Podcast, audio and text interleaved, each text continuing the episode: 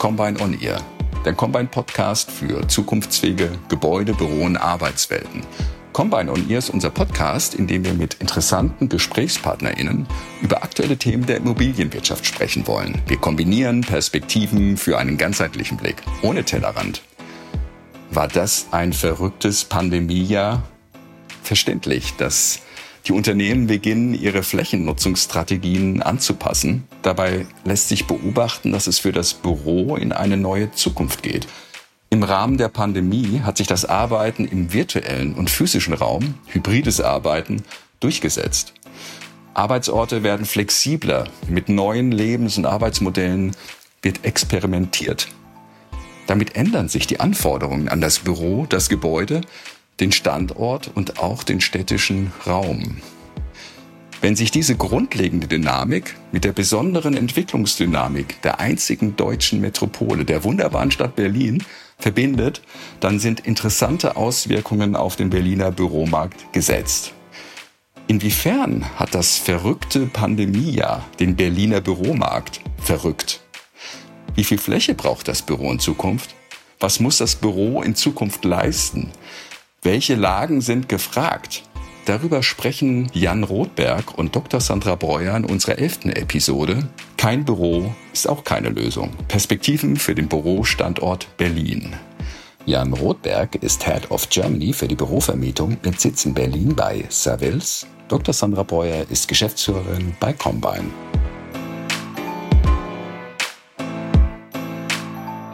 Hallo Jan, schön, dass du heute dir die Zeit nimmst, dass wir uns mal über den Immobilienmarkt in Berlin austauschen können. Hallo Sandra, vielen Dank für die Gelegenheit. Ich freue mich sehr, mit dir in den Austausch zu kommen. Ja, was uns ja gerade alle umtreibt, ist die Frage, brauchen wir zukünftig eigentlich noch Büroflächen? Und wenn ja, wie viele? Und egal, wo man liest, im Internet, mhm. ähm, in der, im Printmedien, im Fernsehen, im Radio, überall geht es um dieses Thema. Und ja, berichte mal, wie, wie nimmst du die letzten Monate seit der Pandemie eigentlich wahr? Oh, gerne. Ja, der Abgesang aufs Büro äh, war ja oft der Fall in den Medien. Ich würde es mal dahingehend unterscheiden, einmal zwischen Sentiment, also was ist die gefühlte Wahrnehmung gewesen seit April letzten Jahres und was ist wirklich belegbar. Ich fange mal mit dem Sentiment an, mit dem Gefühlten. Gefühlt war es so, dass wir eigentlich ab April letzten Jahres einen drastischen Rückgang in Neuanfragen hatten, also wirklich brutal. Wir reden über 60 Prozent Einbruch an Neuanfragen. Alle waren in einer Schockstarre seit April letzten Jahres. Äh, das hat sich dann über den Sommer hinaus langsam gelöst, in eine eher abwartende Haltung bei den Nutzern, auch bei den Eigentümern, bei den Investoren. Und wir haben dann auch zum Jahresende gesehen, okay, da passiert wieder mehr, Nutzer gehen wieder aktiver an den Markt und was wir vor allem gespürt haben, ist, dass Nutzer jetzt noch aktiver die eigene Immobilienstrategie hinterfragen. Äh, das werdet ihr bestimmt auch festgestellt haben, dass Nutzer noch aktiver das Thema Workplace äh, in Frage stellen, sich mit Remote Working Policies auseinandersetzen, die auflegen. Und das hat sich ähm, gezogen, über den Jahreswechsel auch gezogen bis heute. Und ich würde sagen, Status heute sind Nutzer immer noch abwartend. Wir spüren immer noch eine gewisse, ein gewisses Verhalten äh, am Markt. Gleichzeitig werden aber Flächen abgenommen. Ähm, Nutzer überlegen sich nur viel genauer als vor der Pandemie, was sie wirklich brauchen. Ähm, schauen viel genauer auf die Kosten. Das ist das, was wir wahrnehmen. Was ist faktisch belegbar? Faktisch belegbar ist, ähm, gerade im ersten Quartal diesen Jahres, um mal ganz aktuell zu reflektieren. Bombenquartal, besser als das Quartal 2020, ja, deutlich, deutlich mehr Fläche umgesetzt, insbesondere große Abschlüsse über 10.000 Quadratmeter. Ähm, DKB Bank ist sicherlich äh, der prominenteste, weil auch größte. Und alle in Neubauprojekten auch interessant und dadurch alle auch in einem gewissen Mietpreissegment. Also äh, erheblich mehr Flächenumsatz, äh, mehr als 15 Prozent gegenüber dem Vorquartal. Ähm, gegenüber Vorquartal oder äh, Vorjahr? Vorjahrquartal, Vorjahr. pardon, wow. Vorjahrquartal, mhm. genau. Äh, leicht unter dem Fünfjahresdurchschnitt, aber das ist äh, zu vernachlässigen. Der mhm. Fünfjahresdurchschnitt ist ja auch relativ hoch.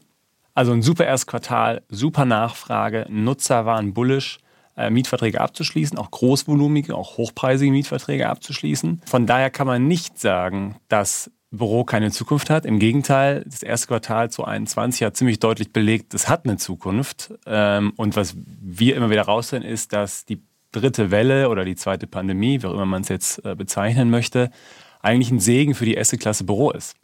Weil die ganzen Mitarbeiter alle wirklich müde sind vom Homeoffice. Ja. Die haben keine Lust mehr. Ja. Und das spüren auch die Unternehmenslenker oder die Unternehmen, dass ihre Mitarbeiter langsam ein Frustrationslevel erreicht haben im Homeoffice, dass sie sagen, hey, okay, die Leute wollen alle zurück ins Büro. Und Ja. zwar fast schon händeringend. Die klopfen schon an die Türen, so ungefähr. Äh, wir brauchen Büro. Also da, da freuen wir uns Ja. natürlich auch sehr, dass uns dann die Arbeit nicht ausgeht. Ja. Und was ich oft wahrnehme, Mhm. ist so ein bisschen so ein sehr simplifizierter Dreisprung, der momentan praktiziert wird. So, wie, wie viel Homeoffice, äh, glaube ich, funktioniert für mein Unternehmen? Welche Desk-Sharing-Ratio kann ich dann im Büro daraus ableiten? Und äh, ja, wie viel Fläche brauche ich eigentlich noch? Und ähm, das wurde so über den Sommer hinweg letztes Jahr, wurde dieser Dreisprung mal ähm, sozusagen propagiert der macht ja auch total Sinn, ist ja auch äh, unternehmerisch höchst verantwortlich, genau so darüber nachzudenken. Aber ist es nicht am Ende zu kurz gesprungen? Dreimal gesprungen, trotzdem zu kurz gesprungen. Schön.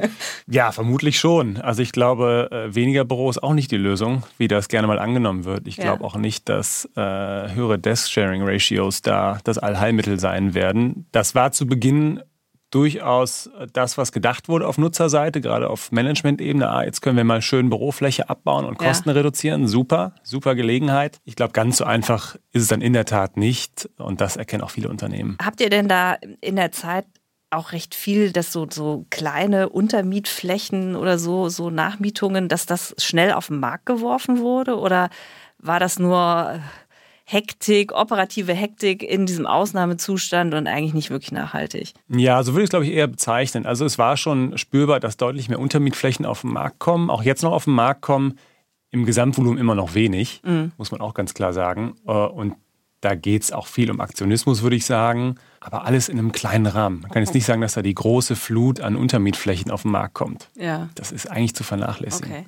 Na, was ich spannend fand, du sagtest eben, ähm, die meisten Abschlüsse waren im Neubau. Ja. Ähm, berichte doch noch mal ein bisschen, was wird da eigentlich aktuell ähm, besonders nachgefragt und welche Kunden sind es eigentlich, die alle, die diese Neubauthemen gerade treiben? Ähm, du, die großen Abschlüsse über 10.000 waren sogar nur im Neubau. Aus, Okay. ausschließlich. Oder Heavy Refurbishment, was ja im Grunde Neubauqualität äh, da, darstellt. War das aufgrund von, sorry, dass ich ja gleich Ja, alles gut. war das, weil einfach nicht genug Angebot sonst zur Verfügung steht? Oder war Auch. das wirklich, ist das wirklich die, der, die bewusste Entscheidung in den Neubau? Du sagtest auch teilweise zu höheren Preisen. Das ist eine gute Frage. Ähm, es ist eine Mischung aus beidem, würde ich sagen. Es ist schon eine bewusste Entscheidung, weil Unternehmen, die gerade diese großen Abschlüsse tätigen, sich ja oft sehr intensiv mit den eigenen Bedürfnissen auseinandergesetzt haben und dann oft zu dem Schluss kamen, okay, unsere Anforderungen lassen sich am besten eigentlich im Neubau abbilden. Zumindest haben wir da die größte Flexibilität, die beste Drittverwendungsfähigkeit, falls wir eben doch mal was untervermieten wollen, etc. pp. Die Gedanken fließen damit ein und gleichzeitig wird es natürlich in Berlin begünstigt durch den geringen Leerstand von 2,4 Prozent ja, oder 2,6 Prozent von mir aus, je nach Marktteilnehmer. Also historisch niedrig. Das heißt, es gibt gar keinen Bestand, den du großflächig anbieten kannst. Ja, das ist, du kannst nur aufs Projekt ausweichen. Das ist natürlich nächste, der nächste Faktor, der das begünstigt hat und sicherlich auch weiterhin begünstigt. Und äh, wer sind denn aktuell so die Nachfrager? Ist das noch so, dass man sich einfach im, übers Jahr hinweg Zeit gelassen hat? Aber die haben schon vor einem Jahr eigentlich waren die aktiv und dann hat man so in der Corona-Zeit oder über den letzten Sommer, Herbst hat man so ein bisschen langsamer getan, um dann jetzt zum Abschluss zu kommen? Oder sind das wirklich neue ähm, Gesuche dann auch gewesen? Nee, neue Gesuche waren es nicht, die in der Corona-Zeit entstanden sind. Das waren schon in der Regel vor Corona-Gesuche, ähm, vor Corona-Aktivitäten, die sicherlich durch Corona auch nochmal eine gewisse Pausierung erfahren haben. Corona hatte da eigentlich gar keinen Einfluss drauf, muss ich Okay. sagen. Sehr wenig Einfluss auf die Entscheidungsfindung bei den Unternehmen. Ähm, wenn ich mal reflektiere, wie das bei uns war mit den Transaktionen, mit denen wir uns beschäftigt haben, die wir auch getätigt haben, da war die klare Aussage, du, Corona gibt es, jetzt ist so, werden wir auch irgendwie mit einfließen lassen in unsere Beurteilung, aber es gibt auch eine Nach-Corona-Zeit. Und wir denken jetzt mal eher an die Nach-Corona-Zeit. Ähm, so, das war eigentlich immer das, das Feedback, äh, gerade bei den größeren Und ähm, wer, wer sind so die Player da gerade, die Nachfrager? Sind das öffentliche, private Start-ups? Also das ist eigentlich wer das tummelt Schöne. sich da gerade? Ja, wer tummelt sich? Das ist das Schöne. Berlin war ja früher dann doch eine Beamten- oder eine Bundesbehördenstadt, was die Nachfrage angeht. Das ist total divers. Das ist äh, Okay. Privatwirtschaft. Es ist natürlich die öffentliche Hand, klar. Der Bund fragt nach wie vor große Flächen ab. Auch aktuell hat der Bund wieder große Gesuche im Markt. Auch größer 10.000 Quadratmeter, auch immer in sehr guten Lagen. Zentralen Lagen, logischerweise. Da ist ja der ganze Kosmos äh, vom Bund angesiedelt. Das macht ja durchaus Sinn, sich da auch zu, weiterhin zu positionieren. Es ist total divers. Es ist Finanzdienstleistung, es ist Unterhaltungsbranche mit Universal Mu- Music, die ja groß abgeschlossen haben. Es ist eine deutsche Rentenversicherung, die ja wieder Bundes- oder auch eine Bundesinstitution ist. Und das, glaube ich, ist der entscheidende Faktor, den Berlin auch verändert hat. Berlin ist eben nicht mehr nur öffentliche Hand, sondern Berlin ist mittlerweile sehr divers. Und wenn man sich auch mal anschaut, was hier an Zuzug stattgefunden hat, gerade über, den letzten, über die letzten zweieinhalb Jahre, sei es Sony Music zum Beispiel, die sich ja komplett von München nach Berlin verlagern, oder auch KWS, die sich komplett nach Berlin verlagern. Das sind jetzt zwei sehr prominente Beispiele. Das machen die ja nicht ohne Grund, sondern die denken sich ja was dabei. Und äh, ich glaube, das, das sind nur die ersten äh, Mover nach Berlin, weil die eben auch erkannt haben, hier ist viel Talent, die folgen dem Talent, hier ist eine gewisse Urbanität, wo junges Talent hin möchte und das wird weiter Unternehmen anziehen und sicherlich die, die öffentliche Hand auch weiter relativieren als Nachfrager. Das klingt aber für mich so, als würdest du sagen, ja, Büro-Neubauprojekte sollte man auch weiterverfolgen. Unbedingt, unbedingt. Naja, es bitte. gibt ja Stimmen im Markt, die sagen, ja, jetzt müssen wir mal ein bisschen hier Pausetaste drücken und vielleicht ist jetzt auch genug Büro und vielleicht braucht Berlin nicht mehr. Mhm. Ähm, das klingt für mich aber jetzt erstmal alles ganz vielversprechend, was du berichtest. Würde ich auch so sehen. Also ich bin da, bin da nicht so negativ eingestellt, was die, die Herstellung von Bürofläche angeht. Ich glaube, der Wirtschaftsraum Berlin tut auch gut daran, wenn er weiter äh, den Produktionsfaktor Büro zur Verfügung stellt, ja, um es mal so zu formulieren. Denn schlussendlich bedeutet das ja auch äh, Raum zum Wachsen. Ja. und äh, den brauchst du schon. Und die aktuellen Leerstandsraten von 2, irgendwas Prozent sind natürlich viel zu wenig, Ja. um irgendwie reagieren zu können als Ja. Unternehmen. Ja. Und äh, offen gestanden finde ich, dass Berlin als äh, Hauptstadt einer der größten Volkswirtschaften der Welt auch neue Architektur gut vertragen kann. Auch durchaus mal herausragende Architektur, äh, die vielleicht auch über Berlin hinaus mal strahlt. Von daher bin ich ein absoluter Befürworter von Neubauten, von guten Projekten, guter Architektur. Äh, ich finde, da geht noch mehr in Berlin, ehrlicherweise. Ja, da.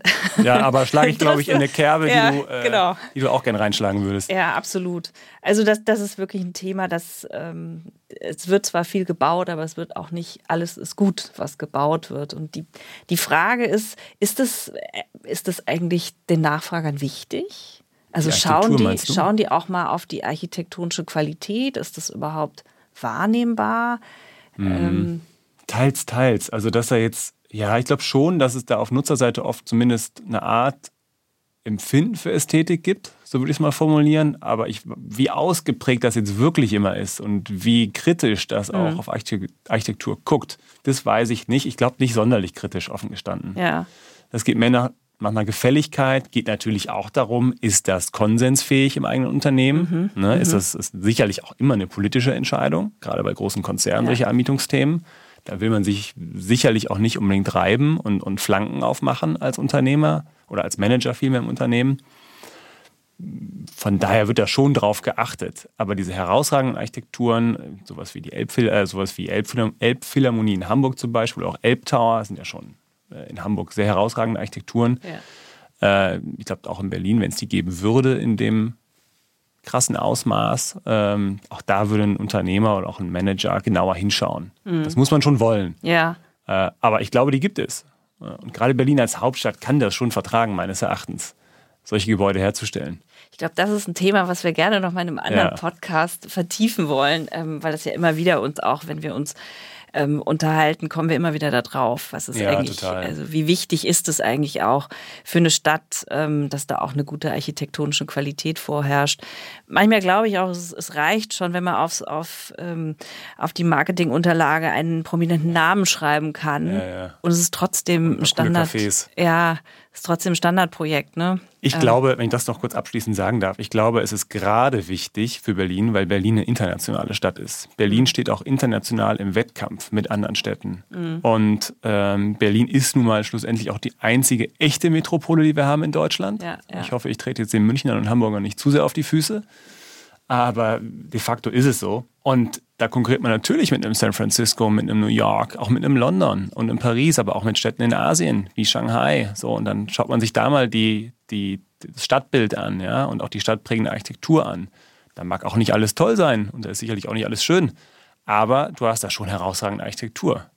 Das muss man halt schon sagen. Ja. Das nur als, als kurzer Abschluss. Ja, viele, viele Hochpunkte vor allem. Da kommen wir auch, genau. das ist auch wieder eine andere Diskussion, die wir ja in Deutschland bis auf Frankfurt ja auf eine ganz absurde Weise ja. nur führen. Du hast es eben genannt, beim, beim Elbtower mit Hochpunkten haben wir in Deutschland ja anscheinend echt ein Problem.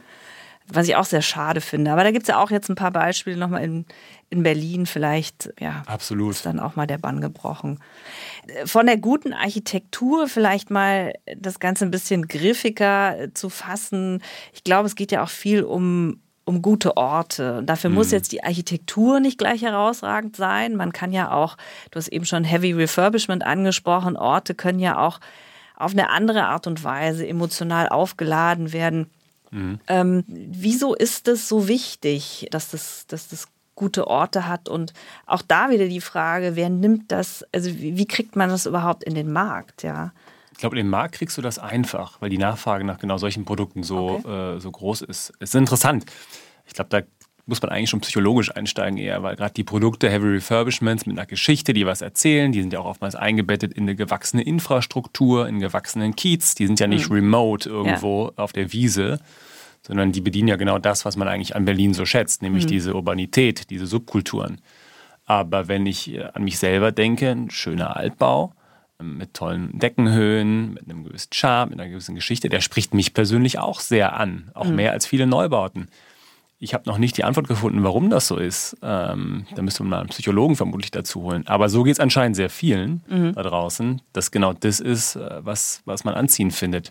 Und natürlich bieten viele alte Strukturen aus dem 19. Jahrhundert auch, auch architektonisch, planerisch viele Möglichkeiten, die Neubauten gar nicht mehr bieten heutzutage, weil da viel zu sehr auf Effizienz geachtet wird. Ähm, was ja in, einer, in einer Fabrik vor 120 mhm. Jahren nicht unbedingt der Fall war. Anders. Anders, da genau. war Effizienz anders definiert. Da, genau. genau, vollkommen ja. richtig. Und da kannst du dich natürlich ganz anders austoben äh, als Planer oder auch als Unternehmen. Ja. Dass du da vielleicht, ich glaube, das ist auch ein Teil der Argumentation oder ein Teil der Begründung. Aber es wäre mal spannend, das äh, näher herauszufinden, warum das so ist. Wir haben mal eine Auswertung gemacht ähm, zu diesen Red Brick mhm. Häusern, wie wir sie nennen.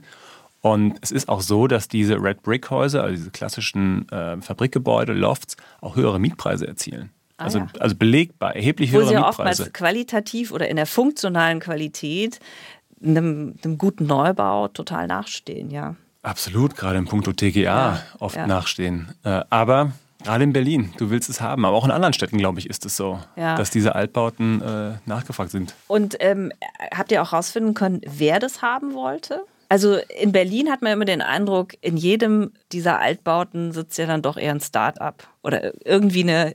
ist natürlich auch so. Ja. Hast du vollkommen recht. Ist, so, okay. ist natürlich auch so. Natürlich die, die Start-up-Szene, wenn man sich anschaut, wie viel Venture Capital, du hast mir ja noch gezeigt vor kurzem, nach Berlin fließt. Ich glaube, es waren 3,7 Milliarden im mhm. letzten Jahr, die an Venture Capital nach Berlin geflossen sind. Ich glaube, Rang 2 war München mit 800 Millionen, also weit abgeschlagen. So, das, äh, das sorgt natürlich auch dafür, dass so ein Startup-Ökosystem stark oder sehr gut versorgt wird. Und die sitzen in der Tat in solchen Häusern. Öffentliche Hand weniger, die reflektieren schon eher auf mhm. Neubauten und sehr klassische Architekturen und Grundrissstrukturen. Und Corporates auch, ehrlicherweise. Also die klassischen Corporates, die man so kennt. Mhm. Apple, bestes Beispiel. Apple ist, äh, zieht in die Forum Museumsinsel. Mhm. Das ist ein, ein, toller Altbau, unfassbar toller Altbau, der wahnsinnig aufwendig saniert wird. Ja, die Liste können wir jetzt relativ lang so fortführen. Jetzt haben wir uns sehr stark ja irgendwie mit, äh, mit, dem, mit dem Innenstadtbereich auch mhm. beschäftigt. Was passiert denn eigentlich mit den Randlagen? Was bemerkst du da? Also was bemerken wir aktuell da? Mhm. Aktuell ist natürlich die Nachfrage relativ gering in den Randlagen. Ich bin okay. in Berlin mal sehr gespannt, was da genau passiert. In Berlin gibt es ja auch noch das Thema BER, was ja leider vom Timing nicht so ganz glücklich gestartet ist, äh, nämlich genau voll rein in die Pandemie. Mhm. Ähm, ich kann mir vorstellen, und eigentlich können wir ja gerade nur mit Thesen arbeiten, weil belegbar ist gerade relativ wenig bis gar nichts, was die Peripherie angeht. Außer dass sehr wenig Nachfrage belegbar ist.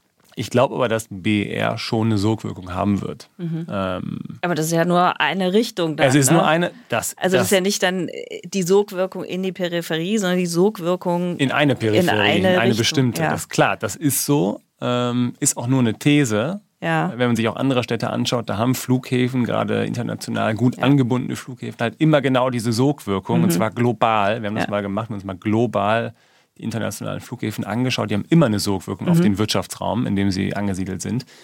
Da stelle ich mir die Frage, warum soll das in Berlin anders sein? Ja. Ich wüsste keinen Grund. Mhm. Also, obwohl in Berlin ziemlich viel anders ist als anderswo.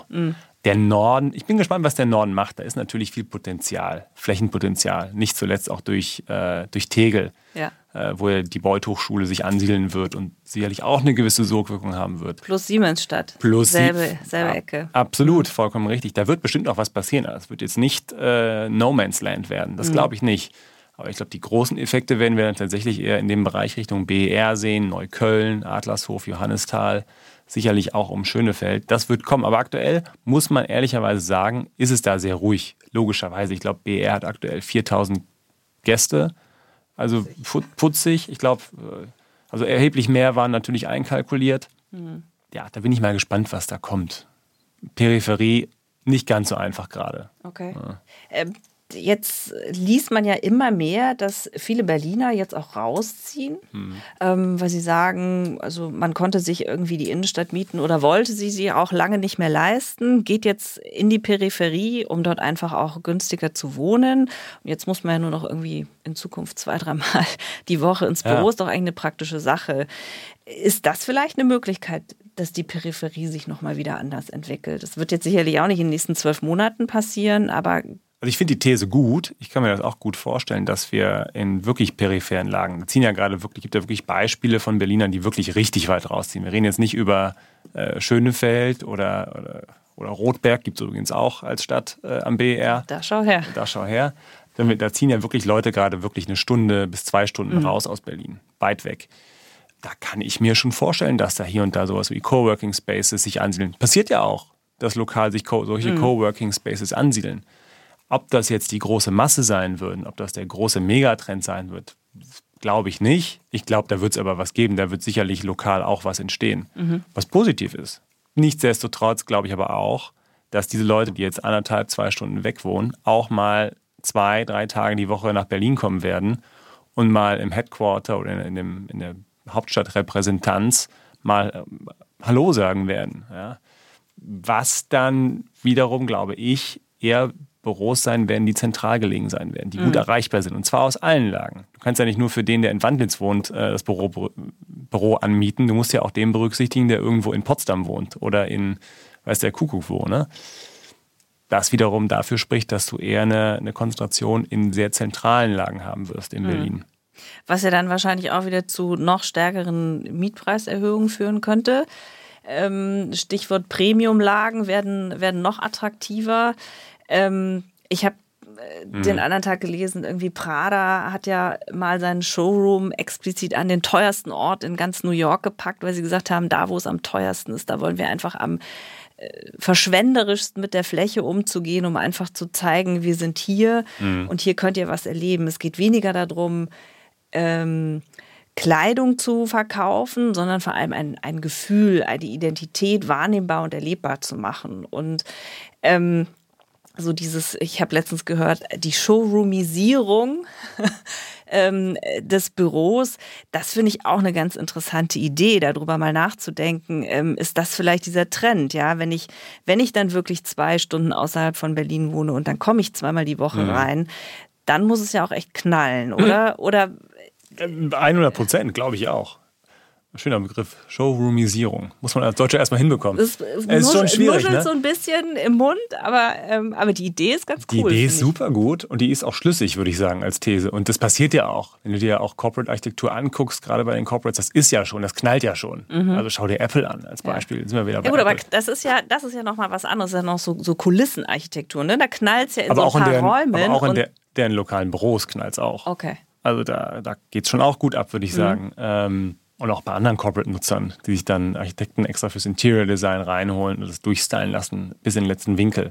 Das passiert schon. Das passiert, glaube ich, auch immer mehr. Das kann ich mir auch sehr gut mhm. vorstellen weil du eben genau das möchtest, dass deine Marke noch stärker transportiert wird, deine Unternehmenskultur noch stärker transportiert wird. Und das hören wir ja auch in Umfragen, in den Handelsblattberichten und so weiter und so fort, dass der Zusammenhalt durch die Pandemie schwindet, der Unternehmensgeist schwindet mhm. durch dieses Remote Working. Das wird ja immer mehr beklagt von vielen Mitarbeitern, aber auch Unternehmen. Und von daher, das unterstreicht die These, finde ich, vollkommen dass man sagt, wenn man jetzt Büro Büroräume schafft, die das berücksichtigen sollen, dass es dann knallen muss, dass mhm. dann was rüberkommen muss, dass mhm. Emotionales vor allem rüberkommen muss. Ähm, ich bin gespannt, wie es umgesetzt wird, mhm. äh, in echt. Äh, aber die These gehe ich voll mit. Und es unterstreicht vielleicht auch mal das, was du vorhin gesagt hast, dass ja dieser Run auf alte Red Brick Gebäude ungebrochen ist, mhm. ja, weil die, die sind ja zu einer gewissen, äh, zu einem gewissen Punkt schon aufgeladen. Mhm ähm, da musst du vielleicht nicht mehr so viel tun, dass es dann am Ende auch richtig knallt. Ja, 100 Prozent. Die liefern schon ganz viel automatisch mit. Hast ja. du vollkommen recht. Sehe ja. ich auch so. Ja. Ich persönlich muss sagen, naja, ist doch eigentlich, ich will nicht sagen, wir können uns zurücklehnen. Im Gegenteil, es gibt wahnsinnig viel zu tun. Und es sind doch eigentlich alles ganz gute Nachrichten für Berlin und, und Büros in Berlin. Ähm, was wäre denn dein Wunsch, wenn du jetzt mal so ideale Welt daraus einen Wunsch äh, transportieren darfst, ähm, was soll passieren in Berlin neben guter Architektur, die wir uns alle wünschen? Also ich würde mir wünschen, dass Berlin tatsächlich noch mehr internationale Firmen anzieht, mhm. noch attraktiver wird im globalen Wettkampf um Unternehmen und um Talente. Mhm. Dass Berlin weiter wächst, würde ich mir wünschen. Das ist ja in Berlin durchaus auch auch eine Aussage, die man vorsichtig formulieren muss, je nachdem, mit wem man spricht mhm. äh, in Berlin. Aber das würde ich mir für Berlin wünschen, dass Berlin weiter wächst, dass Berlin äh, Zuzug erfährt und vor allem auch äh, Unternehmenszuzug erfährt. Äh, und damit einhergehend dann gute Architektur, tolles, stadtprägendes äh, Bild, was die Architektur mitbringt. Sowas würde ich mir wünschen für Berlin. Und ansonsten würde ich mir ehrlicherweise wünschen, dass Berlin so bleibt, wie es ist. Das ist ein bisschen, das ist ein bisschen der Spagat, das ist mir klar. Aber ähm, ich glaube, das würde ich mir fast noch am meisten wünschen, wenn ich drüber nachdenke, dass Berlin so bleibt, wie es ist. Und vor allem die Kieze auch so bleiben, wie es ist. Wenn das macht Berlin schlussendlich auch aus, mhm. muss ich selber sagen. Wenn wir jetzt überlegen, wie wir jetzt hier gerade durch den Kiez gelaufen sind, Prenzlauer Berg, hierhin zum Studio. Das ist schon cool. Das hat schon, ist schon sehr charmant. Es ist echt cool, macht Spaß, ist schön. Es ist ein toller Vibe, der hier so durch die Stadt geht. Ne? Ja. Und wenn das verloren gehen würde, das wäre bitter. Ich glaube, das wäre auch ein Standortnachteil auf Dauer, glaube ich, für Berlin, wenn das mhm. verloren gehen ja. würde. Also ich glaube, das muss Berlin sich schon bewahren und kultivieren. Das würde ich mir wünschen, dass das nicht verloren geht auf dem Weg. Ja, das ist immer die große Frage. Ne? Auf dem auf diesem Weg des Wandels, den wir ja immer mit, der ja immer passieren muss, weil wer, wer stehen bleibt, hat schon verloren. Klar. Also es muss ja weitergehen. Und dann auch irgendwie den Kern auch beizubehalten und das Gute zu bewahren und, und noch Besseres zu bekommen. Zuzulassen, ja. ja zuzulassen. Ich glaube, das, ja, absolut. Absolut. Was würdest du dir denn wünschen für Berlin? Ich würde mir wünschen, dass Berlin sich viel stärker als, ähm, als internationale Metropole, als mhm. unsere Hauptstadt, als, als unglaublich spannenden Lebensraum für viele Millionen Menschen versteht und nicht nur als ähm, Entertainment Park für ganz, ganz viele Touristen. Mhm. Ähm, die gehören dazu, die sollen auch gerne kommen, aber die werfen den Fokus auf, auf alte Gebäude und auf Clubs. Stimmt. um es mal überspitzt zu sagen und nicht auf das, was diese Stadt eigentlich wirklich ausmacht. Und diesen Spagat zwischen ähm, zwischen dieser Verwaltung, die hier allen Orten ist, aber auch diesen ganzen Start-ups. Ähm, das finde ich total spannend, ja, dass diese ähm, und da vielleicht auch durch diese Anwesenheit von diesen beiden Strömungen, dass die die Startups sind unsere Zukunft. Ja, die Digitalisierung, alle Menschen, die sich mit, mit KI und all diesen Themen beschäftigen, die sind unsere Zukunft. Und die, dass wir die nach Berlin ziehen, wie du eben gesagt hast, ja, als, als attraktivsten Standort ja fast in Europa, das ist ein großes Geschenk. Ähm, und das äh, muss man sich bewahren, glaube ich, um auch die Zukunft für Berlin, am Ende auch für Deutschland realisieren zu können. Mhm. Ja, so sehe ich das auch große Fragestellung. Vielleicht, Große Worte. Bei, vielleicht beim nächsten Mal. Vielen Dank, Jan. Es hat wie immer Spaß gemacht, mich mit dir auseinanderzusetzen und ja, unsere Sandra, Ideen nur, auszutauschen. Kann ich nur zurückgeben. Vielen Dank für die Gelegenheit. Äh, Freue mich aufs Follow-up. Machen wir. Gerne. So viele Themen. Noch. Ja. Ein erfrischender Streifzug über und durch den Berliner Büromarkt von Jan Rothberg von Servils und Dr. Sandra Breuer von Combine. Ich nehme aus dem Gespräch vor allem mit, erstens, dass die Kopplung der Dynamik des Immobilienmarktes mit der Dynamik der Metropole Berlin zu besonderen Auswirkungen auf den Büromarkt führt. Hochdiverse Nachfrage nach bestimmten Lagen, insbesondere nach Fabrikgebäuden, Red Brick Buildings, bei gleichzeitig sehr geringen Leerständen. Das führt häufig zu Neubauentscheidungen. Schon alles weit vor Corona. Zweitens nehme ich mit, dass das Büro als Produktionsfaktor besonders in Berlin wichtiger wird. Damit werden auch höhere Anforderungen an die architektonische Leuchtkraft von städtischen Lagen, Gebäuden und Büros gestellt. Drittens nehme ich mit, dass die weichen Faktoren wie Markenbildung, Imagebildung, Identifikation, Sinnstiftung, Teamdenken und so weiter Funktionen sind, die das Büro verstärkt erfüllen muss. Denn der kalte virtuelle Raum der Videocalls kann diese Funktionen nicht bieten. Diese mögliche Auswirkung wird gelegentlich auch als Showroomisierung des Büros beschrieben. Entwicklungen, die mich zur Frage führen, gäbe es eine mögliche Tendenz zur Showroomisierung der wunderbaren Stadt Berlin? Aber das wäre eine ganz andere Geschichte. Das war's an dieser Stelle von mir. Ich hoffe, das rein zwischen und anhören hat Ihnen Spaß gemacht. Ich bin Dietmar Adam. Wir freuen uns über Ihre Anregungen und Fragen und empfehlen Sie uns weiter. Bis dahin, tschüss.